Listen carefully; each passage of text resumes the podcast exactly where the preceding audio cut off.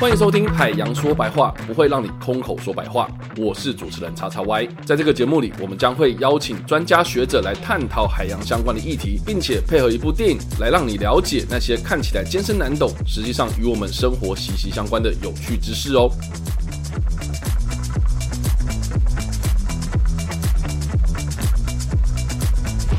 OK，那另外那个我刚刚也有提到嘛，就是说呢，这部片里面他也有讲到世界各国对于气候变迁的态度其实不太一样。这样。片中他有讲到，就是说其中一个我印象比较深刻的是那一个收到黑函的那一位科学家哦，他就是提出了那个曲棍球球棍图的那个东西啊，因为他就是受到这样子的威胁啊，哦，或是他在这个发表这个研究的时候啊，或受到一些可能啊政治力的介入这样子，对吧、那我我比较好奇是说，那现在呃这些可能呃像刚刚于老师遇到，就是说你研究的这个议题跟比如说呃国家制定方向然后，或是大家整体那种主流的科学研究不太是这么的 match 的时候，你要怎么样去坚持提出你自己的这种科学的事实这样子？依我来讲的话，其实就是我做的东西就是我做的东西，是对不对？那当然，人家给我的意见，当然我会去思考一下，说是不是我有什么地方考虑的不够周全，嗯对不对？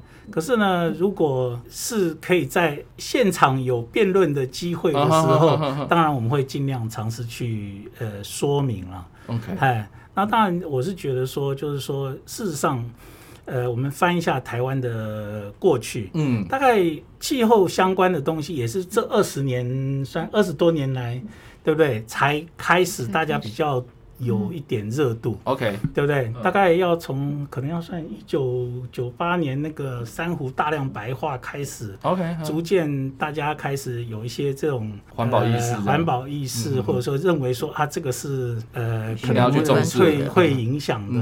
然后逐渐的到这个台北那个翡翠，那最明显就是翡翠水库整个 缺水，对不对？嗯然后石门水库上游整个干旱，这江母岛整个露出来，嗯哼，对啊，所以呃，渐渐的大家这样，哎，这个事情是会发生。嗯。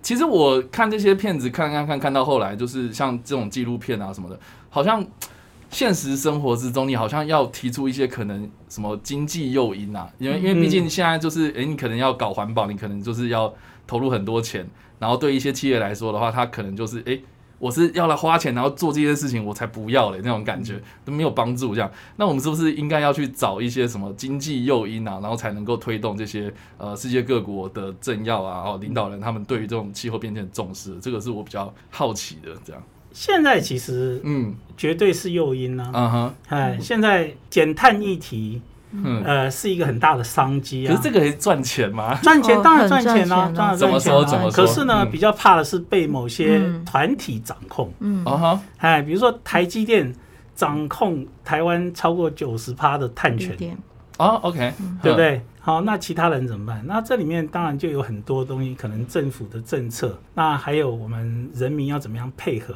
我觉得台湾已经习惯于说，什么事情都是政府要做，嗯，那自己要怎么做比较少在谈。那现在我们有在做这件事情吗？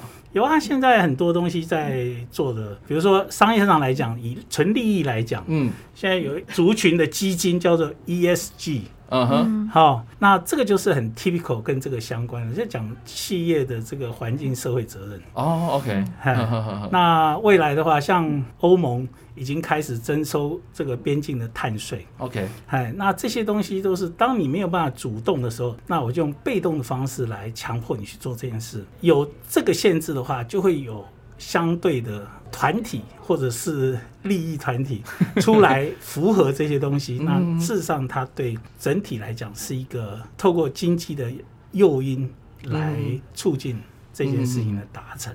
那我身为一般的市井小民而言，我们该怎么做呢？那很简单，不要吃肉。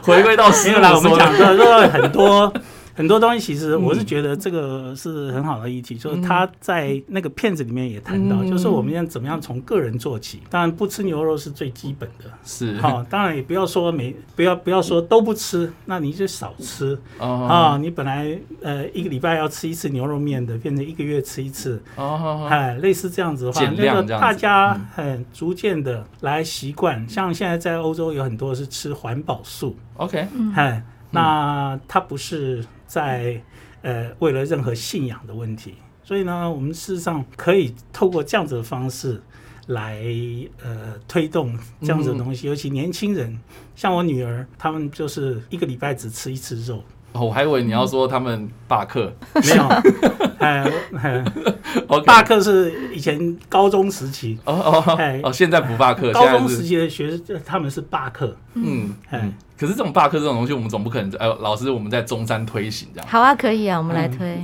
啊，那所以老师你的课都要排在礼拜五这样，为什么一定要礼拜？因为他不是礼拜五罢课吗？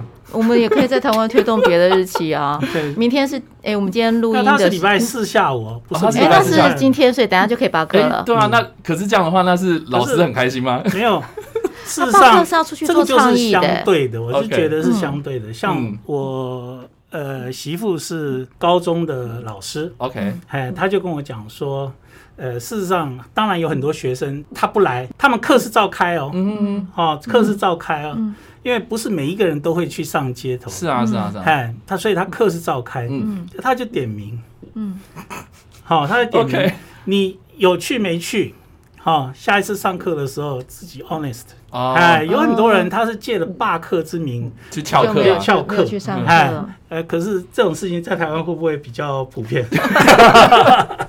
对啊，嗯哎，嗯，对，但是回到刚刚主持人说那个每个人可以做什么事情，或是那个，其实我我觉得有一件事情是，现在同温层的这些，就是本来就有所谓环境意识的，大概大家都有都有这个 sense。嗯哼，所以你会看，刚刚呃于老师这边也提到 ESG，或者是开始推近邻。所以现在如果大家那个直接 Google 查近邻，你可以查到超多的研讨会，OK，超多的论坛，甚至有超多的课程，然后都是企业开的哦。嗯哼嗯哼那每一个课程收费都不便宜。OK，那这一些东西代表什么？代表有企业开始想要让它变成是一个它可以有价值、可以赚钱的事情。嗯嗯，那刚刚于老师提到，其实它的股票啊这些就会都会上来，所以一旦经济开始有人关注，就是有一群本来不在这个同温层的人开始关注这件事情。所以如果可以再把它推到说，哎，那如果一般所谓非在同温层的，不管年轻人或是其他的人，透过什么样的方式，这个我也不知道，这可能就靠大家集思广益。但是那个方式会是什么，让大家开始觉得，哎，他是感同身受的。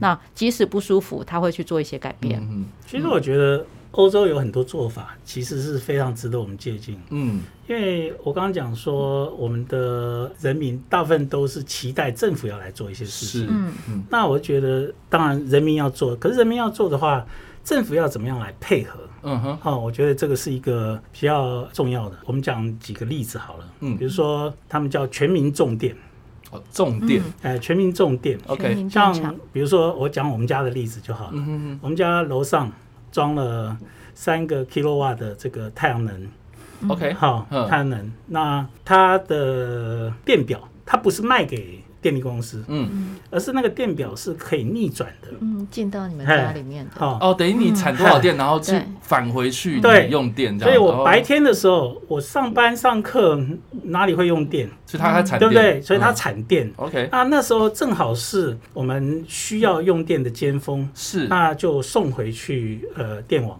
哦，那到晚上呢，正好是用电比较少的时候呢，各家户开始用电，是。那它我们就从呃电网里面取电。哦，那我刚好结算了一下，去年从一月一号到十二月三十一号，嗯，我们家的用电是负的。哦付，嗯对所以人家还要付钱给你们，没有没有，他现在的政策是不会付钱，不会付钱。但是你还要缴电费吗？啊，那你还要缴电费吗？还要缴电费吗呃，用电费没有，当然它有一些基本费，还有一些基本，可是你的用电费就没有了。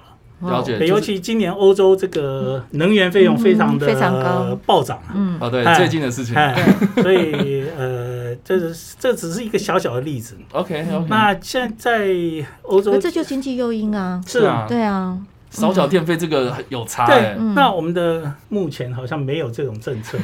只有说什么全民电厂，嗯，对，对，目前台湾是有做全民电厂。全民电厂的意思是，就是你可以去申请，比如说，如果假设，因为我们学校目前已经盖到还算蛮满的，嗯嗯，那我们可以去申请说我们要一个多大的这个 unit，然后去做发电。那它会有同样那个概念，是这个的电会回馈到这个的 unit 的电的使用，所以有点像刚才那个概念，嗯就是变成你自己在你自己要用的电自己发这样。对，嗯。可是没有到各用户。这个用 level，户对不对？家庭用户哎，我不确家庭定。用户这个我不确定他们的 unit 的那个范围或是面积是多大，嗯但是现在大它部分都其实是一个有都还是趣的事情。系统商在嗯操作嘛，公司行号或者什么，呃，对，所以它有一些限制啊，比如说大家透天的屋顶上多多少少有一点违建，那违建嗯上面就不可以盖太阳能板。是是，哎，其实我个人啦，哈，嗯或许可以建议说，哎，是不是让他们容许他们把这个违建的屋顶改成太阳能板，嗯，同样的目的可以达到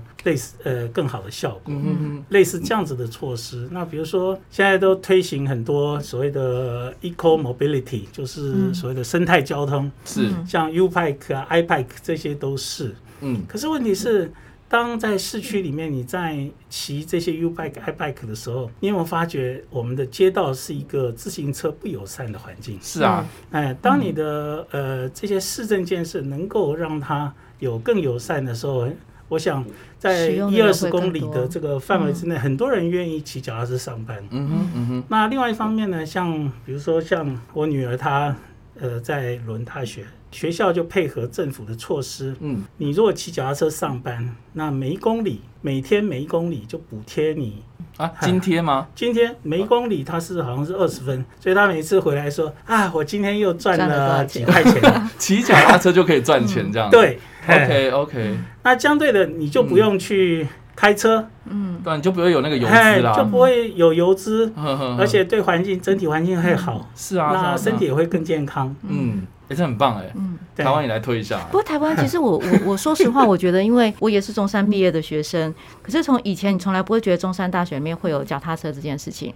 可是现在其实呃，在校内的呃，现在高雄是 U Bike 嘛，在校内里面，其实我有观察到那个使用率其实是越来越高的。，OK OK，对那甚至呃，因为现在好像学生的身份 U Bike 好像可以不用钱，是哦，所以比如说像呃我大儿子他如果回家，他基本上他也就是骑脚车回去。嗯嗯所以我觉得，不过那个中间的路况啦，跟那个那个道路的条件会要更好。危。险的，嗯，对嗯对，但但是我觉得他会是一个，其实呃，像刚刚说，他可能不是那个全然这么悲观，就大家可以会有一些东西在做，那只是那个速度啦，或是大家的那个那个那个意愿这件事情，我觉得慢慢慢慢的，其实好吧，我们还是要有点正面乐观的思考啊。像像它里面的那个 那个那个是谁？那个太空太空人嘛，是嗯嗯嗯，对，我们还是要有乐观的思考一下，希望它会是越来越好的。是。那我们回到这部片啊，《洪水来临前》啊，那这部片两位老师会把它当做是推广用的纪录片嘛？就比如说，哎、推广给学生啊，推广给一般观众、一般民众这样子的一部作品嘛？我觉得它是一个社会教育的一个片，嗯哼，哎，这个完全没有商业价值。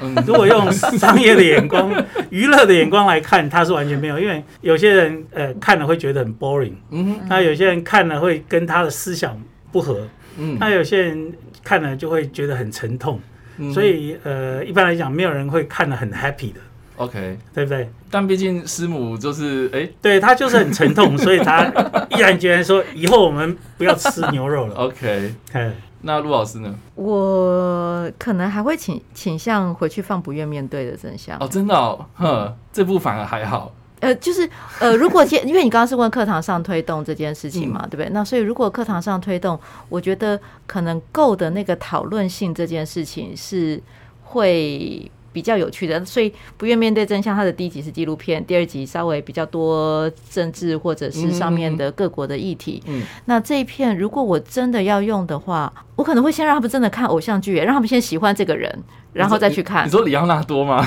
对，因为现在小孩对他是陌生的，真的，现在小孩对他是陌生的。但我觉得，如果去讨论，就是一个明星他怎么用他的公众人物的光环去做这件事情。对，是我觉得如果今天要来应用的时候，我会用在这个地方。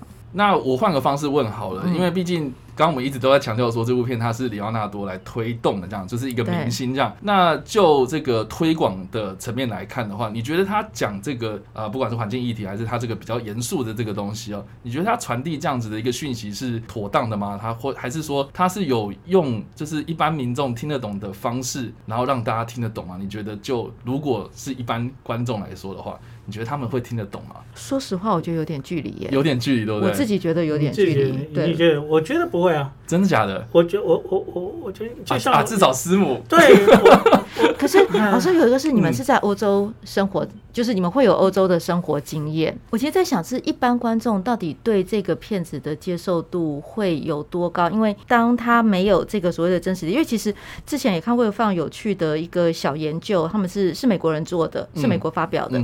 他就说，他们去调查所有的美国人哦，他说有百分之七十的美国人是相信气候变迁，百分之七十，百分之七十哦，但你看他的做七十哦，相信他他的那个 survey 出来，然后百分之六十是同意气候变迁会影响生活，，OK，可是只有百分之四十的人觉得气候变迁会影响我，所以他当他没有那个 connection 的时候，他不会觉得这件事情是会影响我的，他会觉得我在了看，解了解，我在，看灾难。我在看这些的事情，就是我在看而已。嗯哼哼，对，所以刚我也在想说，哎，那如果假设对所谓的一般人，他如果没有过这样子的灾难的体验或者是感受的时候，他会不会就是看这部片这样？嗯，我觉得是我们的媒体有没有尽到社会教育的一个功能。其实，呃，不管哪一类型的媒体，我觉得都应该要有一点点社会责任。嗯哼，那呃，我们的媒体通常很少会去介绍到这种东西。我们有任何环境呃行动或者环境议题的时候，一般的新闻台就很少，除非它牵扯到政治。因为不够爽因为不够洒狗血，不够耸动。对，因为他没有选票啊哎对，可是问题是 在欧洲，它就是可以。呃，一个十三岁的小女生可以引起全欧洲甚至全世界的这个，就表示说，其实大家在对呃，事实上是媒体本身对这件事情的报道能够引起大众的共鸣。嗯那我相信我们绝大多数的大众都是呃有自觉的，嗯，好，只是说接受到的 information 不够，不够，所以不觉得说这件事情是一个严重的，或者是呃怎么样。老师，你觉得在欧洲跟台湾的差别会是？你说是媒体有差吗？媒体当然有差，嗯，那嗯那我还蛮好奇，那欧洲的媒体他们是怎么样去传达这些东西，然后给可能到年轻人的这样的一个阶层，这样？呃，这种东西很难直接讲，嗯是各种层面的，嗯，是我觉得是各种层面的东西。你说像嗯像比如说呃像比如说像骑脚踏车这件事情，像骑脚踏嗯就骑脚踏车这件事情来讲的话，呃，其实你也不用很刻意，因为那是跟他生活很相关、对，可是你平常啊，比如说我们就随便乱讲了哦，你的电视剧，然后呃里面安排一些桥段，或者是主角女主角，她上班就用骑脚踏车，然后对话人就说，哎，你为什么每天这样子呃弄得全身都是汗，你还要骑脚踏车？对环境好啊，哦，好好好是不？是？类似这样子的东西，是不是就可以逐渐的来呃散播？我我懂，就是它不是一个很刻意，它不是一个很刻意的，当然有有一些 documentation，就是呃叫什么 documentary，呃哦，纪录片，哎，纪录片的话，它当然讲的是一些东西啊，可是它探讨的会比较深入的东西。可是有很多东西其实是从行动上来的，是是是，就像我媳妇有讲啊，我们在讨论到呃一些这种时候，她在讲现在在欧洲非常流行买二手货，嗯，二手货，二手货。啊哈。是流行，是流行。，OK，哎，那就是这种减少买新的，那当然就是对环境就会有正面的。嗯哼，那像大家都要带自己的这个随行杯。随手杯，嗯。不会再买 plastic 的这种包装水。，OK，他说有一天有一个小朋友忘了带他的那个水壶，就买了一罐饮料，哎，保特瓶饮料。被同学看到那一天，他就是全班攻击的焦点，把他调侃这样子，哎对。嗯，OK。所以他已经变成一种意识。OK，哎，那这个我觉得是很重要。哇，那我觉得台湾还有很长一段路要走是哎。看你看那个，大家随时每一个人手上拿的都是一罐塑胶杯的饮料，嗯，然后有多少是回收掉？对啊，好，嗯对不对？那嗯更不要讲说街上丢的到处都是。嗯嗯嗯嗯嗯，对吧？这个真的有差哎。其实我觉得我们大家都期待那个那样子的场景，它比较是一个生活形态，或是一个已经是根深蒂固的生活意识。嗯，可是我我真的也会真的觉得说，好吧，我还是要回到那个，我们不要这么悲观这样啊的，我们还有点那个乐观的，就是他还是会有一些，嗯我其实还是看到一群很棒的年轻人，他们会有这个什么，就现在他们把这所谓的二手或是交换变成是时尚这件事情，对就当他把它转变成是一个对他们来说有诱因这件事情的时候，他就会在这一群所谓的非同温层开始产生效应，嗯那他就会慢慢的升值到他的脑袋里面。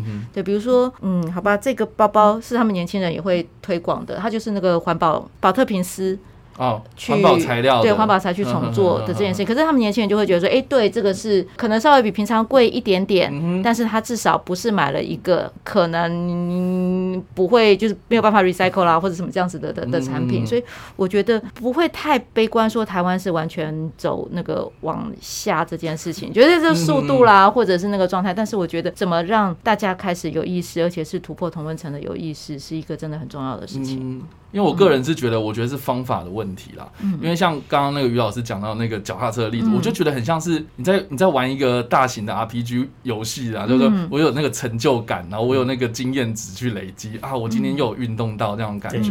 嗯对啊，我觉得这个是一种很棒的一个生活中的诱因，嗯而不是啊，你今天一定要去骑脚踏车，然后让大家有这种压力。我觉得那个就不太对，这样。就不是用道德去绑架大对。啊，我为什么啊？我今天没办法骑脚踏车，我就是骑机车，我不行哦，这样那种感觉，就是会让大家觉得说好像我被绑住这样，嗯，对啊，所以好啦，我觉得今天到最后面，好啦，我们算是有一个比较 乐观的这个好 OK，对未来还是有一点点希望的这样的一个结论啊，这样对啊。那今天非常开心邀请到两位老师，然后来聊今天这一部电影，然后还有我们今天讨论到的一些议题，这样子。其实你刚刚讲的那个结论哦，我嗯。我我一直在想一件事情，嗯。不管每一个宗教都会对未来的世界有一点描述。，OK，好，所以比如说圣经里面讲，好，在不管是末世纪叫末世纪也好，或者叫做启示录。嗯也好，都有个新天新地，嗯哼，是不是？嗯那这个新天新地在哪里？哦，在我就认为说，如果我们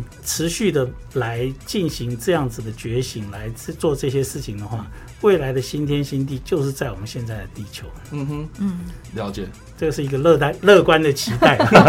好，我们还是要有乐观的结尾。嗯，那今天非常开心邀请到两位老师，然后来讨论这部片，然后还有我们所提到的这部片里面的一些议题。那诶，我们没有下一集了吗？